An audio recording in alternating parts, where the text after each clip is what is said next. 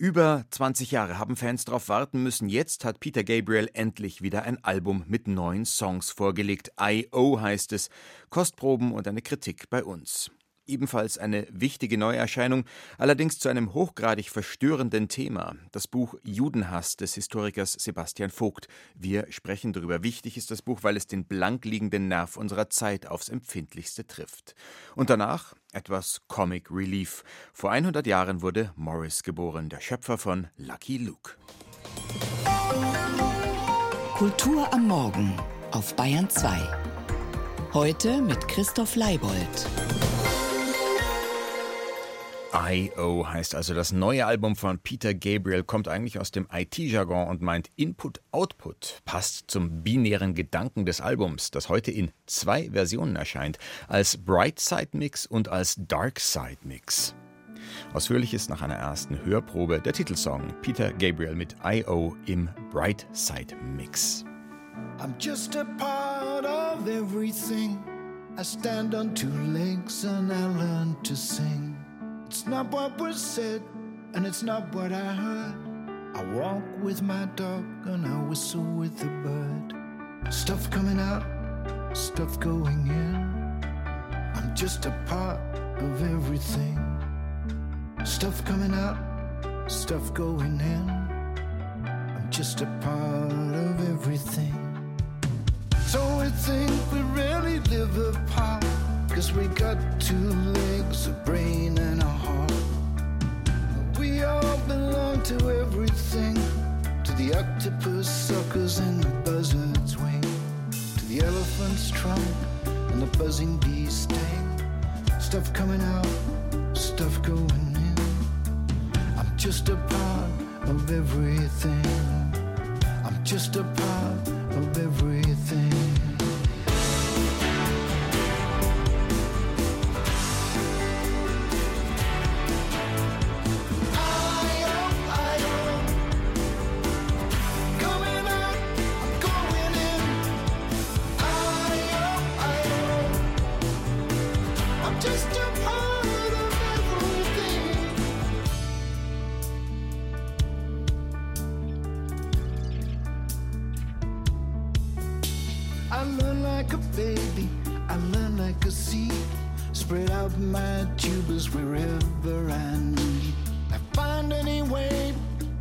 catch and connect. And I run like water, no cause or effect. I got stuff coming out and stuff going in. I'm just a part of everything. Stuff coming out and stuff going in. I'm just a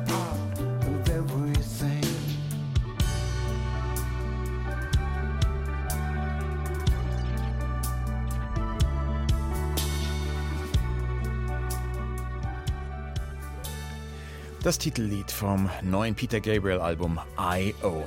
Klar hat er vor etwas mehr als 10, 12 Jahren auch neue Alben vorgelegt, aber das waren ja jeweils Neuinterpretationen bekannten Materials. Mal von eigenen Songs, mal von denen bekannter Kolleginnen und Kollegen und jeweils mit Orchester. I.O. ist nun also wirklich das erste Album mit neuen Nummern seit dem 2002er Album Up. Alles weitere zum neuen Werk von Tobias Ruland um es ausnahmsweise mal nicht gleich auf den Punkt zu bringen.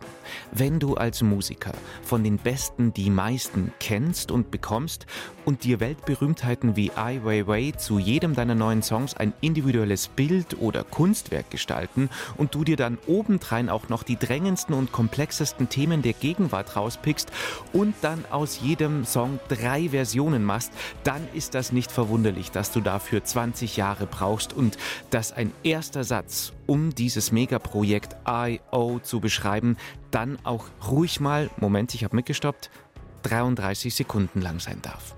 Also, wo fangen wir an? When I was a kid, I had a little steering wheel, you know, we could put in my family car. Als ich ein Kind war, erinnert sich Peter Gabriel, da haben mir meine Eltern im Auto so ein Spielzeuglenkrad in die Hand gedrückt und ich war fest davon überzeugt, dass ich das Auto lenke. Wir glauben, wir treiben alle auf diesen kleinen Inseln mit diesen Steuerrädern und geben uns der Illusion hin, wir alleine könnten die Richtung bestimmen. Peter Gabriel will uns auf einen ganz anderen Gedanken hinlenken. Stuff coming out, stuff going in. I'm just a part of everything. Alles ist verbunden. Wir sind ein zufälliger Haufen Atome und Moleküle, die nach dem Tod wieder woanders landen und genutzt werden. Wir nehmen auf, wir geben ab. Input, Output. Kurz I.O. Und Gabriel macht gleich noch eine politische Dimension auf. Schluss mit diesem binären, demokratiezersetzenden und von sozialen Medien befeuerten Denken in wir und die anderen. Passend dazu auch der smarte Kunstgriff von Peter Gabriel. Jeden Song gibt es nämlich in drei Varianten. Die Brightside und die Darkside-Version, also die Licht- und Schattenvariante und außerdem einen Mix aus beiden. Zugegeben. Die Unterschiede der jeweiligen Versionen sind häufig nur marginal und nur zeitweise auf Anhieb hörbar. Mal zum Vergleich, der Song Road to Joy, hier die gedämpfte Darkside-Version.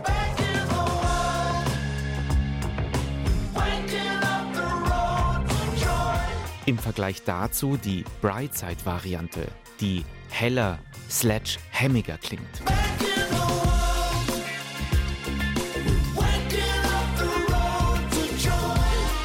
Gabriels markanter Gesang ist je nach Version mal klarer und direkter, manchmal klingt es beim Pendant, als stünde er in einer Höhle.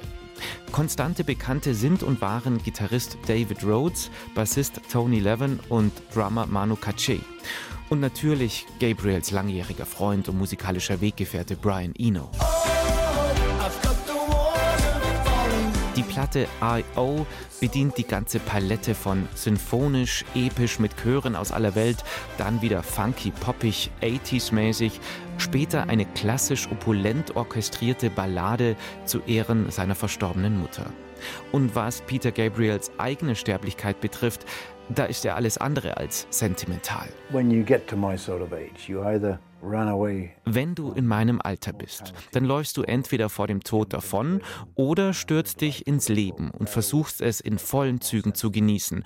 Und das erscheint mir deutlich sinnvoller sagt ein überzeugter Peter Gabriel und ergänzt, mir scheinen gerade jene Länder die lebendigsten zu sein, die den Tod als Teil ihrer Kultur zelebrieren. Countries that seem most alive are those that have death as part of their culture. Out of the sentence, the ball and the Staatliche Überwachung, künstliche Intelligenz, Terror, religiöser Fanatismus. Peter Gabriel gibt musikalisch komplexe, aber gedanklich sehr frische, positive Antworten und Denkanstöße zu diesen Themen. Und dann ist da zum Beispiel noch der sechsminütige Meditationsteppich Love Can Heal. Liebe kann heilen. Klingt wie ein alter Hippie-Slogan, gibt Gabriel zu. Und ich gebe zu, es fällt mir deutlich leichter, die Botschaft dieses Songs zu begreifen, als die Unterschiede der Brightside und der Darkside-Version von Love Can Heal herauszuhören. Peter Gabriel jedenfalls hat eine klare Botschaft. Wenn wir Interaktion und Wärme spüren, uns als Teil einer Gemeinschaft fühlen und nicht isoliert, dann tendieren wir eher dazu, Gutes zu tun.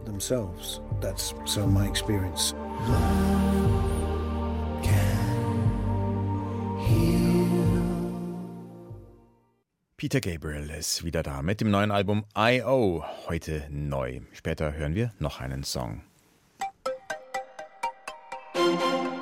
Kulturwelt. Das aktuelle Feuilleton auf Bayern 2. Das Massaker der Hamas vom 7. Oktober in Israel hat den Antisemitismus weltweit befeuert. Es ist perfide. Jüdinnen und Juden werden vergewaltigt, verschleppt, ermordet. Hass trifft aber nicht die Täter, sondern die Opfer. Der Judenhass, eine Geschichte ohne Ende, heißt ein neues Buch des Historikers Sebastian Vogt. Geschrieben hat Vogt es schon vor dem 7. Oktober, denn auch wenn der Antisemitismus seine hässliche Fratze gerade besonders verstörend erhebt, das Phänomen ist leider uralt. Insofern aber liefert Vogt mit seinem historischen Abriss das Hintergrundwissen zur aktuellen Lage. In der Kulturwelt ist er mir heute zugeschaltet. Guten Morgen, Herr Vogt. Guten Morgen und vielen Dank für die Möglichkeit, über das Buch zu sprechen. Ja, Sie haben dieses Buch geschrieben, um das Problem Antisemitismus praktisch bei der historischen Wurzel zu packen und es gewissermaßen auszureißen, also ein aufklärerischer Impetus? Ja, das Buch hat einen aufklärerischen Impetus. Also Antisemitismus betrifft natürlich in erster Linie die Juden. Aber das Problem geht weit darüber hinaus. Der Antisemitismus ist ein gesamtgesellschaftliches Problem, geht auch die gesamte Gesellschaft an.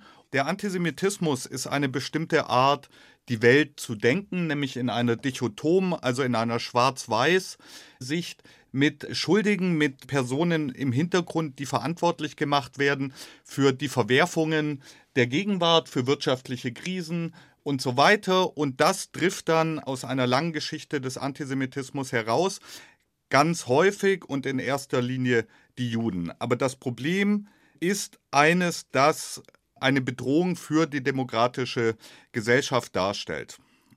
Die meisten von uns wissen, dass die Wurzeln des Antisemitismus tief in der Vergangenheit liegen und viele wissen auch, dass die Kirche im Mittelalter Geldverleih verurteilte, weshalb die Juden diese Aufgabe übernahmen, weil im Judentum dabei eben nicht das Seelenheil auf dem Spiel stand.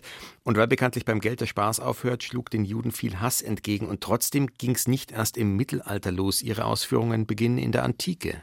Ja, also ich spreche in Bezug auf die Antike nicht von Antisemitismus, sondern bewusst von Judenhass, in Bezug auf das Mittelalter von Antijudaismus, um die religiöse Prägung des Judenhasses der damaligen Zeit deutlich zu machen. Und ich versuche in meinem Buch nachzuzeigen, die Veränderungen des Judenhasses und würde von Antisemitismus erst ab dem späten 19. Jahrhundert sprechen, wo auch der Begriff geprägt wurde. Aber Sie haben vollkommen recht, dass die Wurzeln des Judenhasses bereits in der Antike liegen. Die Antike zeichnet sich aus durch eine Vielgötterei und die Juden, die nur den einen Gott kennen, die unterschieden sich sowohl von der griechischen als auch von der römischen Mehrheitsgesellschaft und wurden diskriminiert als Minderheit, aber nicht spezifisch mit einem Hass gegen die Juden, sondern die Juden waren eine aufmüpfige Minderheit und diese Spezifik des Judenhasses entsteht dann in erster Linie mit der Entstehung des Christentums.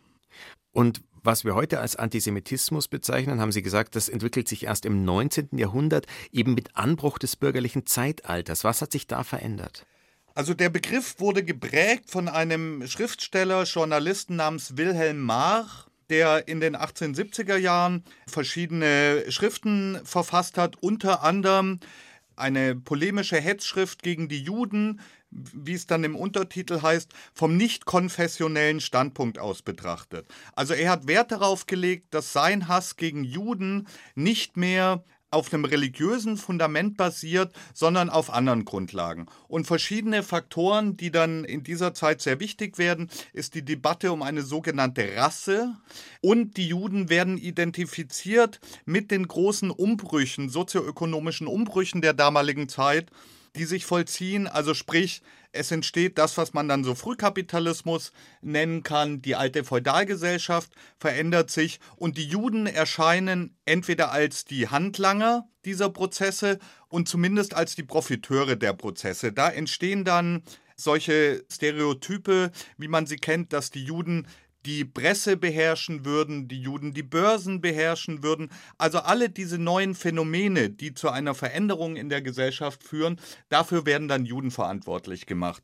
Wenn wir heute auf den Antisemitismus schauen, dann gibt es den ganz offenkundigen, also Anschläge auf Synagogen, Hakenkreuz, Schmierereien und all diese furchtbaren Dinge. Aber es gibt ja auch den mehr oder weniger latenten Antisemitismus, weil bestimmte Denkmuster so lange tradiert wurden. Und wenn ich Ihr Buch richtig verstanden habe, ist der mindestens so gefährlich wie der offenkundige.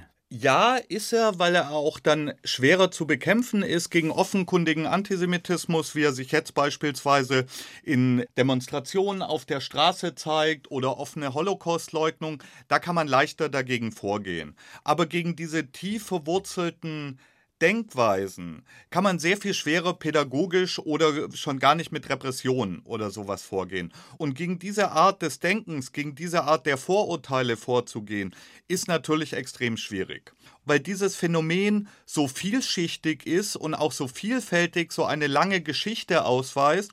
Es gibt eine linke Spielart des Antisemitismus, es gibt eine rechte Spielart, es gibt eine, die aus der Mitte der Gesellschaft kommt und es gibt einen spezifisch islamischen Antisemitismus und einen israelbezogenen Antisemitismus.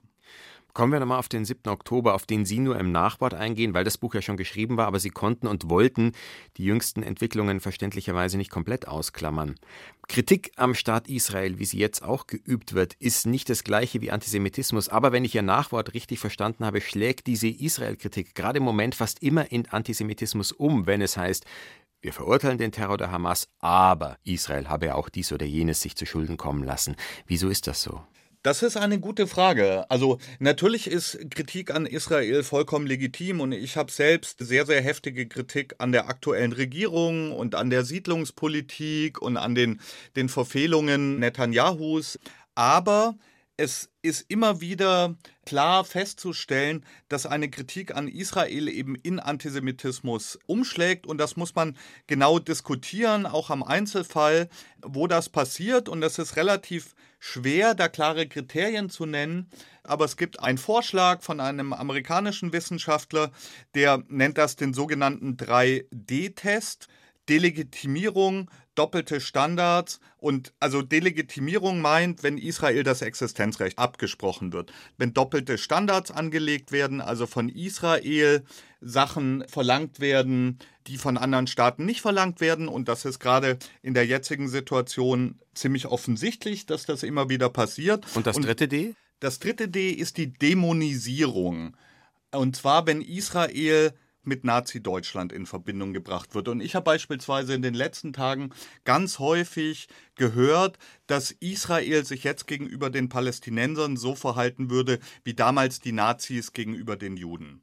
Und das übersteigt eine legitime Kritik an Israel bei weitem. Und was ich auch gerne noch betonen würde, was ich immer wieder erstaunlich finde, ist mit welcher Heftigkeit von vielen Menschen das Recht auf Israel-Kritik eingefordert wird.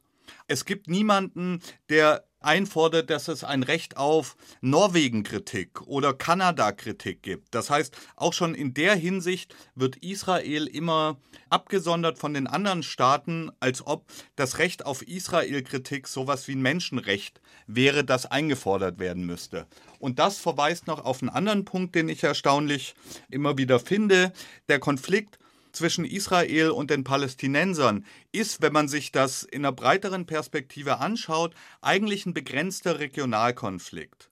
Und wo sind denn die weltweiten Solidaritätsdemonstration mit der verfolgten Rohingya-Minderheit in Myanmar beispielsweise, wo Zehntausende gestorben sind. Oder die Solidaritätsdemonstration wegen des Jemenkrieges. Also man kann deutlich feststellen, dass der Konflikt zwischen Israel und den Palästinensern in einer ganz extremen Weise immer wieder fokussiert wird und die Beschäftigung damit häufig ohne Kenntnis der Situation vor Ort, ohne Kenntnis der Geschichte des Konflikts abläuft und extrem ideologisch aufgeladen ist. Macht sich gerade Ohnmacht bei Ihnen bereit, weil wir im Moment erleben, dass die Notwendigkeit der Aufklärung ja noch viel größer ist als eh schon gedacht? Oder anders gefragt, wie zuversichtlich sind Sie, dass Ihre Arbeit fruchtet? Ich bin sprachlos, geschockt. Ich bin auf der einen Seite nicht verwundert, dass sich der Antisemitismus, der Judenhass weltweit jetzt wieder so Bahn bricht. Ich hatte aber gehofft, dass es anders kommt. Das war aber wahrscheinlich eine naive Hoffnung. Wenn mein Buch aber dazu beiträgt, eine historische Kenntnis der aktuellen Konfliktlage des aktuellen Judenhasses zu verbessern, dann hoffe ich, dass aus diesen historischen Kenntnissen eine historische Urteilskraft erwächst, die dann auch dazu führt, dass Menschen die aktuelle Entwicklung besser einschätzen können und dann gegen Judenhass Partei ergreifen. Und ich kann da wirklich nur appellieren, dass die Bedrohung von Juden jetzt in Deutschland und in anderen Ländern an die Substanz unserer liberalen, toleranten, pluralen Gesellschaft geht. Und der Kampf dagegen auf unterschiedlichen Ebenen stellt eine absolute Notwendigkeit dar. Judenhass, eine Geschichte ohne Ende. So heißt das im Hirzel Verlag erschienene Buch des Historikers Sebastian Vogt. Haben Sie vielen Dank für das Gespräch. Ganz herzlichen Dank.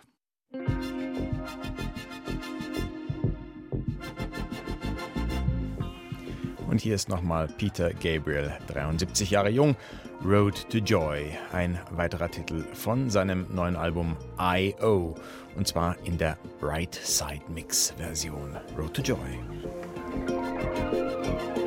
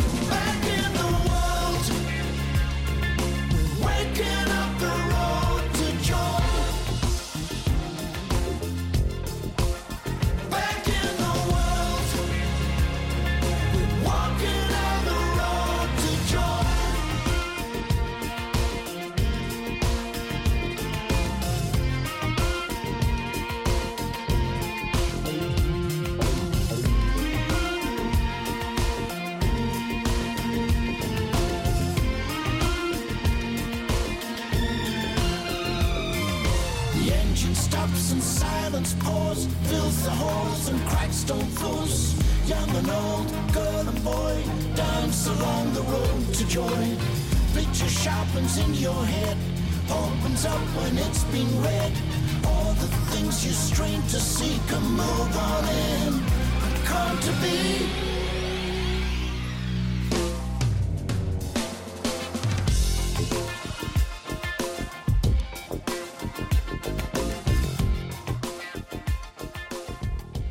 Seit über 75 Jahren reitet er durch den wilden Westen, besticht durch Lässigkeit in nahezu allen Lebenslagen und liefert sich witzige Verfolgungsjagden mit der Dalton-Bande. Lucky Luke, Lucky Luke, oh, dieser Lucky Luke. Beruhige dich. Das Lied, das ich heute singe, das ist einem gewidmet, den man nie vergisst. Sein Name ist Lucky Luke, dieser Held jagt alle Schurken auf der ganzen Welt. Lucky Luke, der Cowboy, der schneller schießen kann als sein Schatten. Erfunden wurde diese Comicfigur vom belgischen Zeichner Maurice de Bever alias Morris.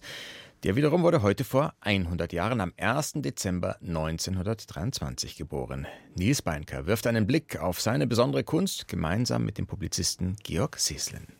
Am Anfang war sein Gesicht noch rundlich, die Nase eine Knolle und er überhaupt noch weit entfernt von seiner später bekannten Gestalt, eben lang, hager, große schwarze Haartolle.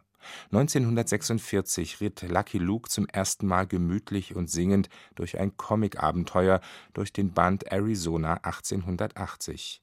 Aber auch da musste er seinem weißen Pferd Jolly Jumper die Sporen geben. Banditen haben eine Kutsche voller Gold überfallen. Viel zu tun bis zum nächsten Sonnenuntergang, bei dem Lucky Luke dann Mundharmonika spielt. Sein Erfinder, der Zeichner Morris, brauchte Zeit, um die Figur, ihr Aussehen, ihre Gestalt zu entwickeln. Aber irgendwann, sagt der Publizist, Western, Film und Comic-Liebhaber Georg Seslin aus Kaufbeuren, war Lucky Luke perfekt. Seht euch das an. Der Luke ist ein lausiger Schütze, der hält viel zu tief. Wenn er ein Schauspieler wäre, wäre ungefähr so ein bisschen wie Robert De Niro, der sehr gut mit Objekten spielen kann. Also das ist nicht nur der Colt, mit dem er so hantiert, sondern alles, was Lucky Luke in die Hand nimmt oder anschaut oder so etwas, bekommt ein eigenes Leben. Früher oder später begegnen wir wohl alle diesem vermutlich berühmtesten Cowboy nicht nur der Comicgeschichte. Georg Seslin hat ihm ein schönes Buch gewidmet, erzählt Lucky Lukes Geschichte im Kontext der Westernkultur, nimmt sämtliche Abenteuer und Alben, die bis heute erschienen sind, in den Blick und würdigt Morris, geboren vor 100 Jahren, als großen Künstler. Wer seinen gezeichneten Geschichten folgt, kann so viel entdecken, und Seslin empfiehlt, genau hinzuschauen wenn man jemandem erklären müsste, was Film ist, dann könnte man das anhand eines Lucky Luke Comic machen. Ne? Was bedeutet ein Schnitt? Was bedeutet eine Tiefenschärfe oder solche Dinge? Damit hat er dann gelernt, unglaublich effektvoll zu arbeiten, was auch viel über die Kunst des Comics aussagt. Ein Fazit des Comic-Kulturhistorikers: Wir müssen uns Lucky Luke als glücklichen Menschen vorstellen. Na klar, immer wieder die Daltons, die vier Halunkenbrüder, die den einsamen Cowboy beständig auf Trab halten, eine Sisyphus-Aufgabe. Aber nicht nur da entwickelt die von Morris erfundene Figur eine Gelassenheit, von der wir alle gerne etwas hätten. Viele verschlungene Wege führen Lucky Luke zum Glück. Er ist der Welt verbunden und kehrt ihr gleichzeitig immer wieder fröhlich pfeifend den Rücken. Das verrät auch viel über die Zeit, in der Morris zum Comicstar wurde. Wahrscheinlich kann man Lucky Luke auch unheimlich gut verstehen, wenn man ihn als Nachkriegsphänomen sieht. Ne? Also raus aus der Trümmerlandschaft, raus auch ein bisschen aus diesem Wiederaufbau-Wahnsinn raus, aus dem Traumatisierten auch oder so. Deswegen gibt es dieses große Paradox, dass sich in Lucky Luke eigentlich, obwohl ständig geschossen und geprügelt wird, eigentlich eine große Friedenssehnsucht steckt. Ne? Also diese Sehnsucht nach Weite, die wir auch in den großen Filmwestern haben. Bezüge zu Westernfilmen gibt es viele in den Bilderwelten von Lucky Luke-Schöpfer Morris. Unter anderem hat er sich von Filmstars wie Lee Van Cleef für die Comicfiguren inspirieren lassen, hier für den grimmig dreinblickenden Kopfgeldjäger im gleichnamigen Abenteuer, heute Band Nummer 43, geschrieben zusammen mit René Goscinny und hinreißend ins Deutsche übersetzt von Gudrun Pendorf. Lucky Lukes Abenteuer, so findet Georg Seslin, sind viel mehr als eine Liebeserklärung an den Western. Sie sind dessen Vollendung. Das ist das Schöne an Lucky Luke, dass er eigentlich nicht einer ist, sondern im Grunde genommen ist er eigentlich eine Bewegung. Nicht ein Wesen, sondern eine Bewegung, nicht? Und er geht ja durch die verrücktesten Landschaften des Westens, er geht durch die verrücktesten Situationen und so ohne eigentlich einen sozialen Ort zu haben. Ne? Also man könnte nicht sagen, der gehört dahin. Nein, er gehört zu uns allen und ist frei, auch wenn wir eines eingestehen müssen. Ich träume und dann bin ich Lucky Luke, der ich nie sein kann auf in Lucky Lukes wilden Westen und in den Sonnenuntergang. So ließe sich Lucky Luke Schöpfer Morris heute am allerbesten feiern. Georg Seslins Hommage an den einsamen Cowboy sollte unbedingt mit in die Satteltasche. Das Buch eröffnet uns vielfach die Augen, darunter für die große Kunst des Comiczeichners Morris. Und losgeritten. Zum 100. von Lucky Luke-Schöpfer Morris. Georg Sislens Buch Lucky Luke. Fast alles über den nicht gar so einsamen Cowboy und seinen wilden Westen ist im Verlag Berz und Fischer erschienen. Und obwohl die Sonne gerade erst aufgegangen ist, die Kulturwelt reitet in den Sonnenuntergang.